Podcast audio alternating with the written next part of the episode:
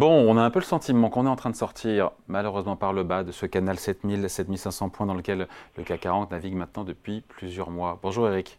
Bonjour mon cher David. Eric Lewin, rédacteur en chef des publications Zagora. Euh, on est largement sous les 7000 points, on a touché 6900 points euh, ce matin. Là, on est à 6950 euh, à la mi-journée. Avant de parler des conditions qui peuvent envoyer au tapis l'indice parisien à 6500 points, je note qu'on a eu des bons résultats d'entreprise quand même un petit peu aux États-Unis, Procter Gamble, Morgan Stanley, euh, Netflix. Euh, tout ça, en dehors de Netflix, c'est quand même à peu près ignoré puisqu'on a des marchés boursiers, qui baissent. Oui, attendez, on a des, on a des marchés boursiers qui, baissent. On a fait un plus bas depuis 6 mois, David, ce matin à 6875 points. C'est vrai que les, les, résultats des entreprises, pour l'instant, euh, on n'y fait pas attention, mais moi j'ai quand même envie de vous dire euh, que sur le marché, on conserve quand même une hausse de 7% du CAC 40 depuis le début de l'année. On a perdu 650 points par rapport au, au, plus haut sur le CAC. Donc il y a, quand même pas, je veux quand même avoir un, motif d'espoir pour nos amis auditeurs, téléspectateurs. Il y a quand même, il y a quand même quelques motifs d'espoir parce qu'en bourse, le pire n'est jamais sûr. Bon, maintenant, pardon, on va se mettre dans cette configuration un peu catastrophiste où, euh, où le CAC 40 pourrait aller beaucoup plus bas on s'est dit 6500 points, mais c'est pas, voilà, c'est autour des 6500 points qui est un seuil important, j'imagine. Quelles sont les conditions qui devraient être réunies, conditions sombres évidemment, pour que le, euh, le CAC 40 aille euh, beaucoup plus bas? Alors, le, premier point, c'est bien sûr le, la problématique du, du pétrole. Euh, évidemment, s'il y avait un, un conflit au Moyen-Orient, qui allait vers l'Iran, c'est-à-dire qu'il y avait une confrontation militaire euh, Israël, Iran, euh, voire États-Unis, Israël contre l'Iran, il pourrait y avoir des répercussions. Pourquoi? Il faut savoir que l'Iran est le dixième producteur euh, mondial de pétrole, c'est à peu près 3 millions de barils jour, et donc il y a déjà des hypothèses qui circulent. si l'Iran produit 100 000 barils en moins par jour, ça fait à peu près 1 dollar de plus sur le baril, ce qui veut dire que si on est sur les 3 millions de barils, si on se passait de la totalité de la production iranienne, ça ferait 30 dollars de plus sur le baril. 30 dollars de plus. Ça fait 100. Euh, ça fait beaucoup. Maintenant, il faut savoir que la région, en plus, c'est 41% des exportations mondiales, 31% de la production mondiale. Il faut quand même souligner qu'on n'est pas du tout euh, au même niveau qu'en en 1973. Vous vous rappelez que lors de la guerre du Kippour, 16 et 17 octobre, il y avait une réunion des pays arabes où ils avaient euh, décidé unilatéralement une augmentation de 70% euh, du prix du pétrole. On n'en est pas là, puisque maintenant c'est vraiment des, prix de marché. Et puis à noter que sur le pétrole, euh, on a fait un plus haut, je crois, hier vers 93 dollars sur le Brent. Ça, ça rebaisse aujourd'hui. Pourquoi? Parce que les États-Unis allègent les sanctions sur le Venezuela, puisque Maduro, le président vénézuélien, semble s'entendre un peu plus, en tout cas dialoguer avec les partis d'opposition. Donc les États-Unis, qui sont quand même les premiers producteurs mondiaux de pétrole, avec 13 millions de barils jour, peuvent également peser sur la tendance. Et puis pour une confrontation euh, Iran-Israël, on n'en est quand même pas encore là. On a le sentiment que pour l'instant, j'ai dit, bien pour l'instant, alors je vous parle, il est 12h31, les négociations semblent, semblent pour l'instant l'emporter, mais il est, bien, évidemment que s'il y avait une déflagration mondiale sur le prix euh, du pétrole, euh, on pourrait avoir un baril à 130, 140 dollars, et là, ça serait un paradigme complètement différent flambée de l'énergie, si elle se produisait encore une fois, qui aurait aussi un impact, on comprend bien, sur l'inflation. Et là, on ne sait pas quelle serait possiblement la réponse des banques centrales.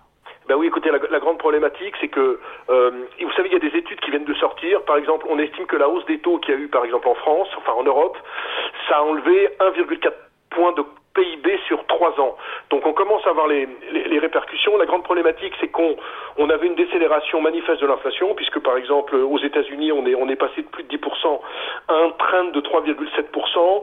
On a la même chose en Europe, même si on est un petit peu plus élevé. Donc les banques centrales, la grande problématique, c'est que, a priori, la flambée qu'on vient d'avoir, qu'on vient de voir sur les taux longs, avec un, un 10 ans américain qui se rapproche des 5% et, des 10 ans européens qui montent, a priori, cette flambée des taux longs doit être suffisante et on n'aurait pas besoin euh, d'un nouveau tour de vis. Vous savez qu'il y a une réunion de la Fed 31 octobre et 1er novembre. Tous les experts nous disent que finalement, la forte hausse des taux d'intérêt commence à peser, même si l'économie américaine reste solide, et donc on pourrait peut-être se passer de cette fameuse hausse des taux. La grande problématique, c'est que si les prix du pétrole commencent à flamber, eh ben on a de l'inflation supplémentaire, une ponction sur le pouvoir d'achat des ménages, et là les banques centrales seraient complètement coincées et pourraient faire des erreurs de politique monétaire, c'est-à-dire remonter trop fortement les taux. Donc il est bien évident, il est bien évident que les deux, les deux critères, le 1 et le 2, sont intimement liés. Si on a une flambée du pétrole, ça veut dire des banques centrales qui sont complètement coincées, alors que là, on a le sentiment quand même, à 25 points de base près, qu'elles allaient desserrer les craintes. Bon, euh, après, il y a aussi la question des résultats d'entreprise. Si jamais ils étaient, amenés, euh, ils étaient amenés à décevoir, là aussi, ça pourrait emmener le CAC 40 plus bas. Alors la problématique des, résultats d'entreprise, on l'a vu depuis le, depuis le début des, des publications, c'est qu'en réalité, quand les publications sont bonnes, il se passe pas grand-chose, mais quand elles sont mauvaises, c'est un peu la, la, soupe à la grimace. On le voit ce matin avec Renault qui perd 7%. Pourquoi?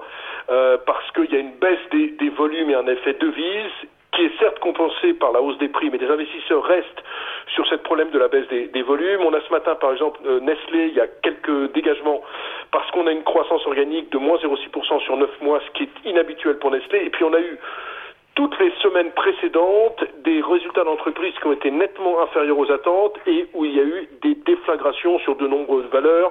Vous vous rappelez quand même de la fameuse séance du 5 octobre, moins 37% sur Alstom. Ouais. EuroAPI, le spin-off de Sanofi, le 10 octobre, moins 59%. Donc on, on est vraiment dans, dans une configuration euh, sur les résultats où il ne faut pas non plus qu'il y ait trop de déceptions parce que sinon ça pourrait se payer cash. Euh, on attend cette année aux États-Unis, plus 0,9%. Euh, en termes de croissance des bénéfices par action sur le S&P, on attend à Paris moins 1%. Donc c'est sur vrai le troisième trimestre. Sur l'ensemble de l'année, sur l'ensemble de l'année, ouais.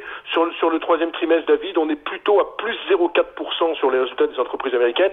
Donc c'est vrai qu'il faudrait pas qu'on déçoive trop, parce que ça pourrait être la goutte d'eau euh, fait déborder le vase. Maintenant, ce qu'on peut dire sur les entreprises françaises et notamment sur le CAC 40, c'est que c'est pas non plus excessivement cher payé puisque euh, ça vaut entre 11 et 12 fois euh, 2023 donc c'est pas non plus des marchés qui sont survalorisés. Je rappelle quand même qu'on vient de perdre entre 600 et 650 points euh, pas en ligne droite mais quand même en l'espace de en l'espace de 3 4 mois. Donc vous y croyez dire... ou pas vous on finit là-dessus Eric à ce scénario d'un CAC 40 à 6500 points dans les prochains prochaines semaines ou d'ici la fin de l'année? Ben écoutez, je vais être très clair, s'il n'y a pas de conflit militaire avec l'Iran, j'y crois pas du tout.